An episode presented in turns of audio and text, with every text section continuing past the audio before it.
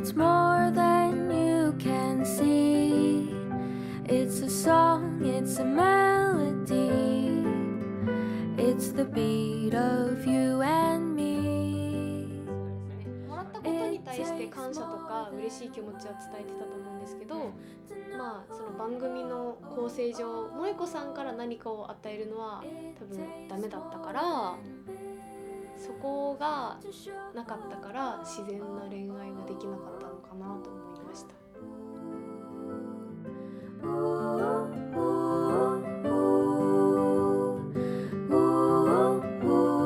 すごい面白いなと思ったのがそれぞれが自分を拡大して演じてましたよね。個性をいかに出そうかとそうそうそうか自分のブランドを良さをどう出すかっていうのがうん多分面白いからみんな結構リアリティショー見ちゃうのかなっていう。確かに自分をそのまま拡大して演じるだけだもん It takes more than words to know. It takes more than bills to show. はい皆さんこんにちはあきです、花です。ゆきですえーこのポッドキャストは東京の隅っこでいろんな話題について語っておしゃべりするポッドキャストです。皆さんよかったら聞いてください、えー本日の話題は何でしょうか？はい、本日の話題ははい。今話題のバチェロレッテジャパンです。いえバチェロレッテジャパン、はい。バチェロレね、うん、結構はい流行ってましたね。そうですね。うん。えー今が11月下旬ですので、まあ、10月の下旬に最終話が、えーリリースされて結構ブームというかがお起きて、えー YouTube でもいろんな、ね、フォローのコンテンツが上がっててすごい、えー流行ってたっていうのがありますね。まずね。うんバチェロレってどういう番組でしたっけ？ちょっと花ちゃんお願いします。はい。えっともともとバチェラージャパンっていう女性が男性一人を取り合うリアリティショーがあったんですけど、はいはい。今回はそれの男女逆転版です。うん。女の人一人を男の人が取り合う番組になってます。すごい面白い。まあなぜこのバチェロレジャパンを取り上げようと思ったのか。まあやっぱり結婚という普遍的な本質を含むテーマだからちょっと喋ると面白いのかなっていうのはありましたね、はい、まずリアリティショーだったんだけどうんこれ見ててどう思ってすごい面白くなかった面白かったですねやっぱ我々世代はあのいろんなリアリアリティショー番組を見てきてあのテラスハウスとかもそうなんだけど、そうですね。うん、なんかな単純単純にすごい面白いっていうのがあったんかなと。バチェロレッテジャパンの場合はやっぱり他のリアリティショーとは違ってあの物語の枠がちゃんとあったから見やすかったかなっていうのがあってまあ例えば「かぐや姫」とか「トゥーランドット」とかは一人の女性をめぐっていろんな男性が求婚していくっていう、まあ、古くからある、まあ、物語の枠に沿ってるんで、うんまあ、見てる方は、まあ、こんな筋書きになるんだろうなっていうのを、まあ、想像しながら見えたからまあよかったのかなって。そうですね。話の流れはすごいわかりやすいですよね。なんかお見合いっていう感じだったよね。うん。ただデートがすげえあの豪華。うん。あーちょっと憧れるっていう感じはい。えー、やっぱ年なのかな。もう。ちょっとワンランク上のデートに憧れるっていうのはあるかもしれない、リアリティと言いつつ普通の人は絶対できない。確絶かに。対できない。絶対できない。あのニュースピックスのメンバーも喋ってたけどあのーあん作りは実はすごいうん。あのうん映画並みっうん。ていう感じだったんだけど、ヘリコプター登場したりしてまいやすしたもんね。ごかった。ねあれ、うん。いやリアリティショーといっても なんかなんだろう絶対カメラが入ってるわけじゃん、まあ、テラスハウスとかもそうなんだけど、えーまあうまくそういう演じてるとかうん作ってる要素を消してるんだけど、あれは絶対まああのカメラが入ってすごい意識してるっていうのはあるよね。そうですね。なのでなんかすごい面白いなと思ったのが、うん。それぞれが自分を拡大して演じてましたよね。ああそれはあるかもしれない。それはあるかもしれない、うん個性をいかに出そうかとかそうそうそう。自分のブランドを自分の良さをどう出すかっていうのがうん。多分面白いからみんな結構リアリティショー見ちゃうのかなっていう。確かに自分をそのまま拡大して演じるだけだもんね。そういう意味で言うと、えーバチバチェロレよりもバチェラーの方が面白いようなんか女性ってなんかえ演じるのがううまい自分を出すのがうまいんだよね。あーそうですね。うんローズとかももらっちゃったとか言って揺さぶりをかけたりとそれ見てて面白かったそうね。バチェラーに対する態度と他の女性に対する態度っていうのはそうそう明らかに違うなっていうのはそういう意味ではバチェラーの方バチェラーの方が女性のなんだろう個性っていうのかな、すごいはっきり出てたような気がする。バチェ今ラ回そうですね。なんか「バチェロレッテジャパン」見てるとみんな悩んでたとこありますよね。男性陣が自分をどう見せようかって。悩むシーンのをどうアピールしようかっていうのをそうそうそう。考えてるシーンも結構ありましたもんね。いやもうさっきさあのもうかぐや姫って言ってたんだけどまさにもう現代のかぐや姫だよねあれかぐや姫の場合はなんかいろんなね王侯貴族にあれを持ってこいこれもなんだっけ蓬莱の玉の絵とかさひねずみの これも皮皮とか持ってきてもうあれだよねなんか死んじゃう人とかもいるじゃん、すごい。真実の愛を探すのに命を落としちゃうんだっていう昔の人たち。命がけの。命がけだよね。なんかそれはすごいいい視点で、あのー昔だったら、えーある一人の愛する女性を追い求めに自分のなんだ気持ちを表現するのに物を持ってこいっていうのがあって物で自分の気持ちを表現したっていうのが面白いなと思って、えー今回も、まあ、バチェロレでもその物に当たる存在って何だったのかなっていう自分の気持ちを表現するものって。何だったのかなっていうのは、えーちょっとね考えちゃいますよね。今の時代だったら物に変わるアピールポイントって何なのかなっていうのはあるのかもしれない。うん、どんどんどんなも感じでアピールしてたんだっけな？まずほぼ全員に共通してたのは、はいやっぱ鍛えてるとかあ太ってないとか肉体的なところは、うん。まあ、前提としてあったのかなっていう。そうなんだよ。みんな、まあ、まずイケメン確かになんかこう、はい。清潔感があって、うん。こうきちんとした身なりで臨んでましたもんね、うん。デートの時とかも。あと後半に残る人たちはみんなうん。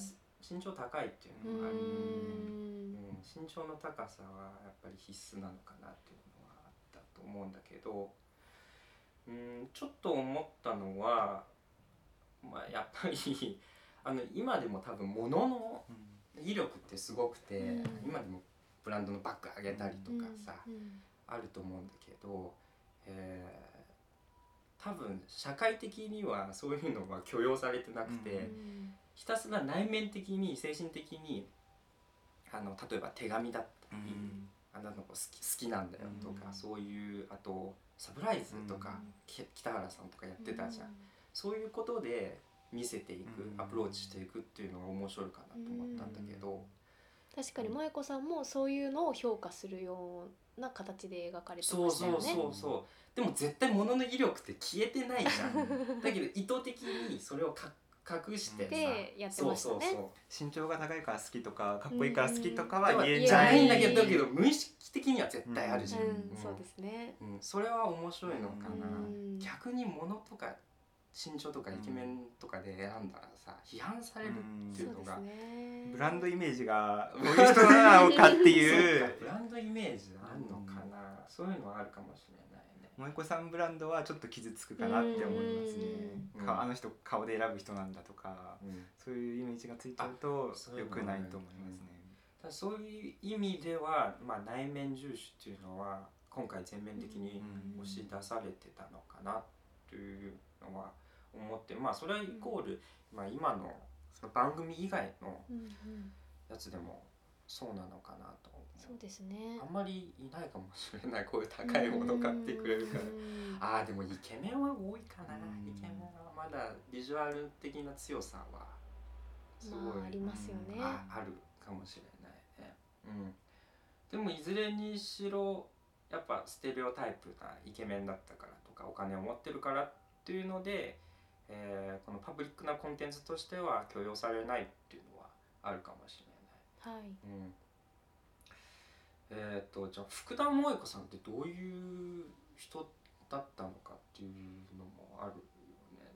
なんかある意味まあモッカーの社会の理想的な女性像っていうのを、えーちょっとねあるのかなっていうのなんかどうどうどまあうですか、福田さんはが本当にどういう人かは、うん。まあ割とカメラの前で演じてるところはもちろんあるいうん。のでどういう人かは分からないですけどカメラの前では最後までこういう分からなかわからったないですね。うん。でただ、まあ、こういう自分として見あの見てもらいたいっていうのは必ずあったっていうのはありますね、アクティブで、まあ、スポーティーで、まあう、ん。自立してて自分の考えはっきりしてるっていうのそういう私を見てほしいっていうのはあったかなって。思いますねああそれはあるね。まあアクティブはうん。確かにアクティブだね。うん。なんかすごいなんだろうあの筋トレしてるシーンがあったじゃん。あの辛い時が辛い時が成長する。あれすごくない？と思って。そこまで前向きな人っているんだっていうのは逆にそこまで前向きじゃないと自分のうん。個性が出ないっていうのもあるかもしれないけどなかなか面白いなと思ったね。今の社会はああいう女性を求めてるってことですよね、きっと。ね多分あのヨガとかさ、うん。健康的、はいはい。健康的なななんだろうそういう要素って大事だなと思ったね。うん、それはなんだろうけんなんか現代社会においては健康であることもすごくまあ時間的な余裕だったり、うん。ねジムに行ったりとかさ、あとなんだろう、えーまあササプリメント。とかうん。健康的な食事を取れるだけの金銭的余裕がある、そうそうそう野菜高いじゃん、うん。そ高いですね。がなんかある意味経済的な象徴なのかなっていうのもあるかもしれない。健康であることが、そうですね。と思うとすごい生きづらいよ 確かに精神安定っていうとさ、男たちの精神精神年齢の低さちょっとすごいあったよね。うん。うん、なんかあの私のどこが好きって言って、なんて答えたっけあの人おじさなんか全てが完璧って言ってて、ん。うん。じゃあ完璧ってどういうこと？って萌子さんが聞いたら、なんか綺麗可愛い美しいみたいなスタイルいいみたいな言ってて、うん外見だけで。外見だけじゃんって言って怒られてましたよね。ダメなのかな。だって外見ってさ 好きになるねえねあんだけ外見磨いてる萌子さんが外見褒められて怒るっていうのはなんかちょっと不思議な感じがしたんですけど、女性としてはうん。ね嬉しくない？いや嬉しいと思いますよ。しかもあんだけその、うん。鍛えてるわけじゃないですか、うん。自分に厳しくやってて、まあ、それの結果が外見なわけなのでそうだねまあ、萌子さんのその一つのアピールポイントにも絶対なってますよね、うん。外見は、うん。あの綺麗な。うん。なってると思ところは。う、うん、それはなんだろう自信は持ってるとは思うんだけど本当に印象的なシーンだったよね。うん。なんかバサッと切られるっていう。外見だけじゃんっていうのは。でそれも含めてやっぱり。そうじゃないものが萌子さんはきっと欲しかったんでしょう欲しいね。んだろうね。まあ、外見だけ褒められて喜ぶ女性っていうのを作りたくないっていうのもああったのかなって思いますね。あー確かになるほどえー、それだとえー、人間的っぽさがなくなっちゃってる会って数回しかないのにうん。外見以外のことで褒めろっていうのは難しいのに。褒めちゃいけないのか逆に。今の時代だったら初めてデートして。あのいやそんなことないでしょ。いや萌子さんがやっぱ。そうだよそんなことないんだよ、うん。でも多分他にもその萌子さんの周りにはきっと綺麗な人がいっぱいいるからああその人たちとの差別化を欲しかっ当ただかたら。うん。そういうなんでなんかミスなんちゃらジャパン。ジャパンとかに選ばれてたりする人たちの中で生活してるとやっぱそうじゃないなぜ私を選んでくれるのかをずっと聞いてましたよね。あそういうのはあるかもしれないね。確かに。外見だけだったらいつか年取ればあー確かに。なくなる可能性があるから。削られていく資産ではある。内面でも変わるじゃん。うん、まあでもある程度ねね普遍的なものとしてあの捉えてるからこそ、えー今の時代はすごい内面重視。うんそうですね。いやみんな言ってないだけだって内面好きなんだよっていうのがあるはいのかなと。思う。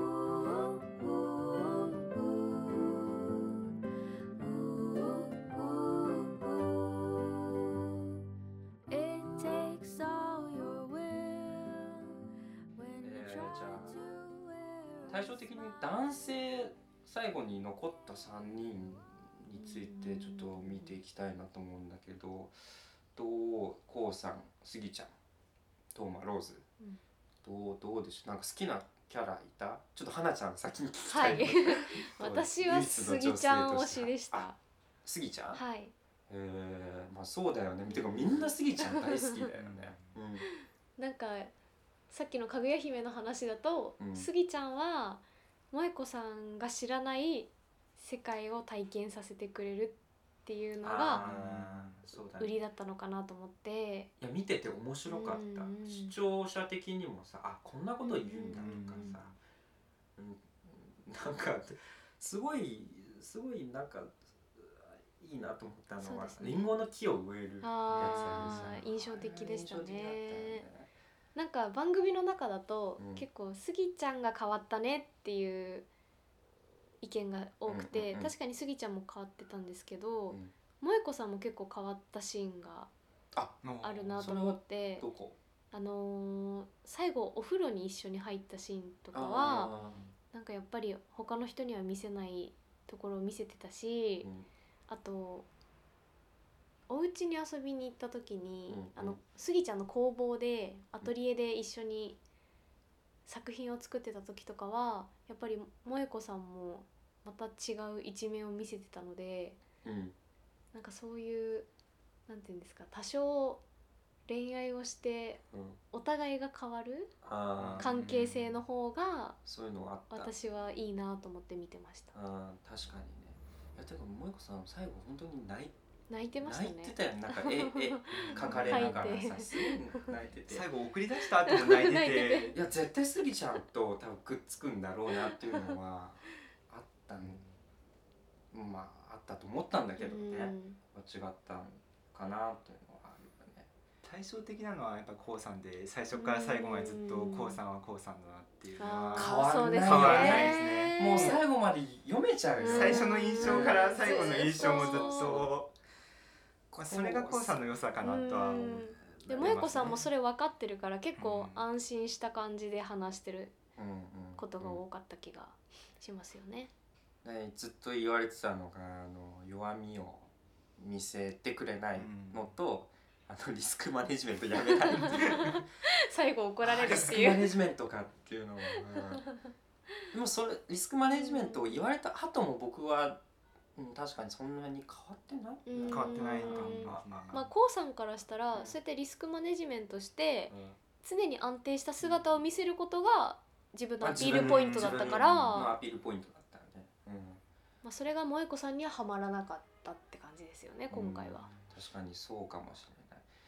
だからなんそこで思ったのはやっぱ自分の弱さを見せ弱さっていうのかな、うん。なんだろうパーソパーソパーソナルの部分を相手に見せるのって結構重要なのかな、そういう恋愛の過程においては、うん、信頼してくれるっていう意味で、うん。あちょっと頼ってくれるんだっていうのはうん。あるのかもしれないね。そういう意味ではもうちょっと見たかったかもしれない、はい。多分もっと違う人なんだよこうさん。そうですね、うん。付き合ってみたらまた違いますよねきっと、うん。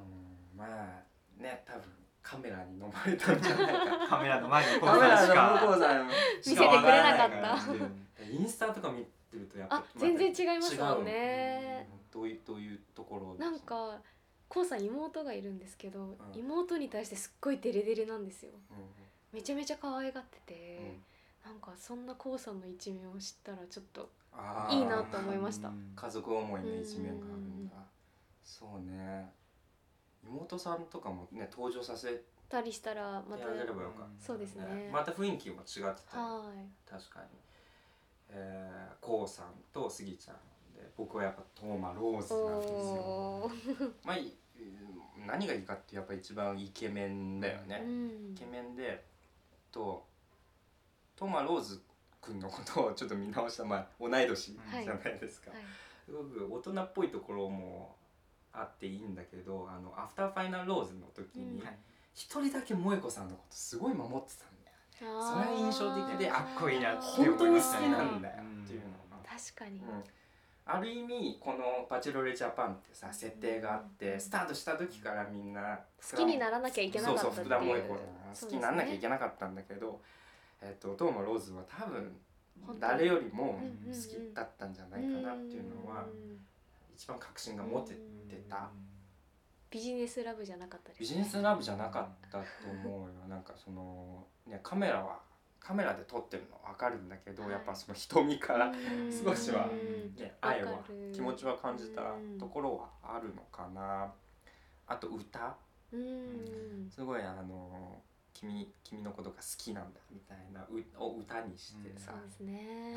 ポルトガル語でもスペイン語でも歌ってたけどあれは普通はできない。いやー本当ですよね、僕が選ぶとしたらやっぱトーマローズなんですよそういう意味では。ちょっとまあお母さんでの要素がちょっと大きかったのかなっていう結婚して家族ぐるみの付き合いっていうとあんまり想像できないですよね、うんトーマローズさんは。そういう家族思いなところがつん家族思いが強い一面を見せるのもなんかプラスだと思ってたんだけどあん。まり響かなかった。どうどうですか？お二人は、まあうん。まあ思ったより萌子さんの結婚の価値観が古いのかもしれないあですね。それは思った、やっぱりその自分が育ってきた家庭と似たような形で描いてるので、うん、それはきっとあるとはい思うね、まあでローズはローズで多分そういう家庭で育ってて、うんそこが一致しなかったって感じですかね。ちょっと価値観うのん、ね、まあ、違いというかあのギャップはあったのかな。ありましたね。うん。スギちゃんの家庭とかもやっぱり違ううなっていう。思いましたね。福田萌子さんが会うあそこのえ空間に合うかっていう。十と分いい家じゃアトリエもあってさ。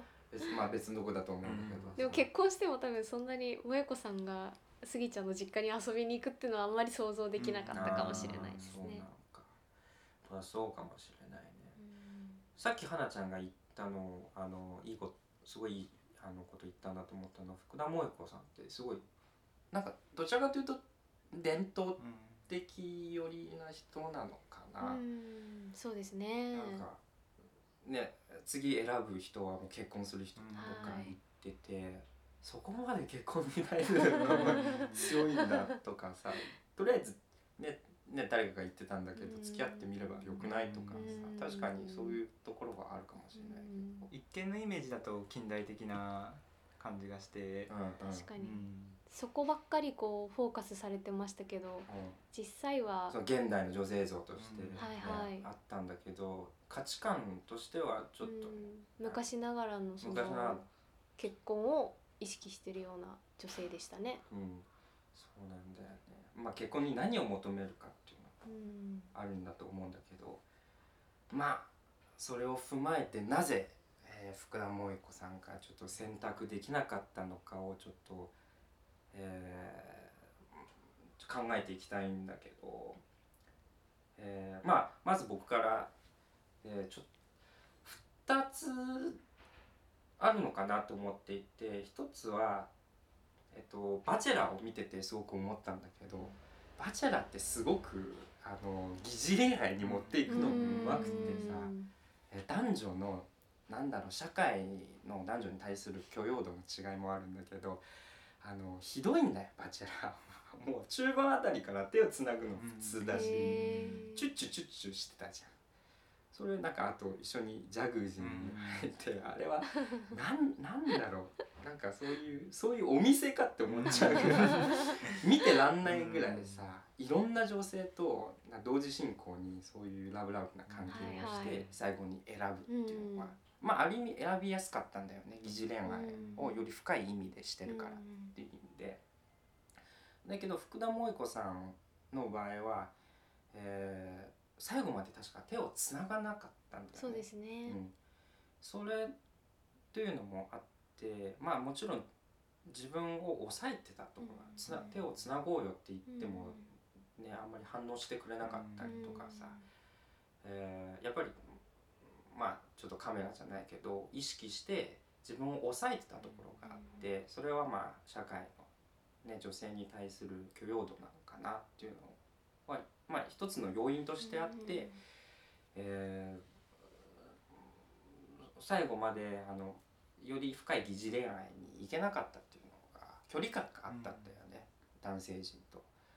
それが選択できなかったのが一つあってもう一つはうーん良くも悪くも現代の社会的に反映してるなっていうのは、えー思ってて。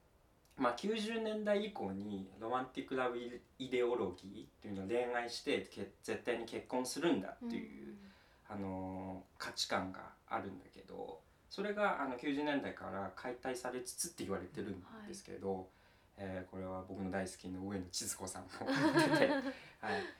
まあ、より恋愛に重視重視あ重点が置かれてるっていうのが今の時代の、えー価値観で、えーそうすると結婚って遠いじゃん。ますます結婚するのが、えーもう理想化されるっていうか、うん。ハードルが高くなっちゃうんだよね。誰選んでいいか分かんなくなっちゃいますよね。そうそうそうそう恋愛でよくて結婚する必要がないのに、うんうん。えーそれであえてリスクを取って結婚するぐらいの人じゃないと、えー結婚はできないよっていうことで、そういう意味では本当に何だろう。でもパーフェクト。に近い相手、福田萌子さんからしたら、まあえー、杉杉ちゃんだったりローズだったり k o さんのいいところを集めたような人間じゃないとやっぱり、えー結婚には至れないと思ったのかもしれないね。まあその2つの点で、うん、思いましたね。2人は何かありますか、自分は客観的に見たらうん。やっぱり社会的なバックグラウンドとかを踏まえると k o さんがほぼ一択だったかなって最初からまあ合ってたもんね。そうですね。多分一番自然に入れたし、はいはい。家庭に遊びに行った時とかも挨拶しに行った時ももう福田萌子さんのまま、うん。き特に気使わずにあの喋ってられたなっていうのはうん。ありましたね。ただ、まあ、こうさんはうん。福田萌子さんのことを本当に好きだったかかどうかは、まあ、見てる方見てる方はうん。あんまり感じられなかっかた。と思いますね。タイプじゃなかったんだろうなっていうのは伝わってきましたよね。うん、そうだね。まあ、女性としてもちろん番魅組上力的だなっていうのは接するしはいはいありましたけど。喋るけどうん。ただ本当に好きかっていうとうん。またそれは別問題うんだなっていうのをうん。多分福田さんも感じてるしうん。視聴者も感じてるっていうのを福田さんは多分分かっあ出たと思います。ー確かにあれで黄砂を選んじゃうととやっぱその肩書きとかあ、結で局そこに行お互い選んじゃったっていうふうに捉えられちゃうからそれはえいいじゃん。黄砂にとってもうん。福田さんのにとっても良くないなっていうのでそれは番組上確かに成立するかもしれないけどうん。ただ福田さんのイメージとしてはあのあそういう人なんだって思われるのはあん。まりよろしくなかったのかなっていう。うん。なるほどね。で男性の選び方とかもすごく慎重だなっていう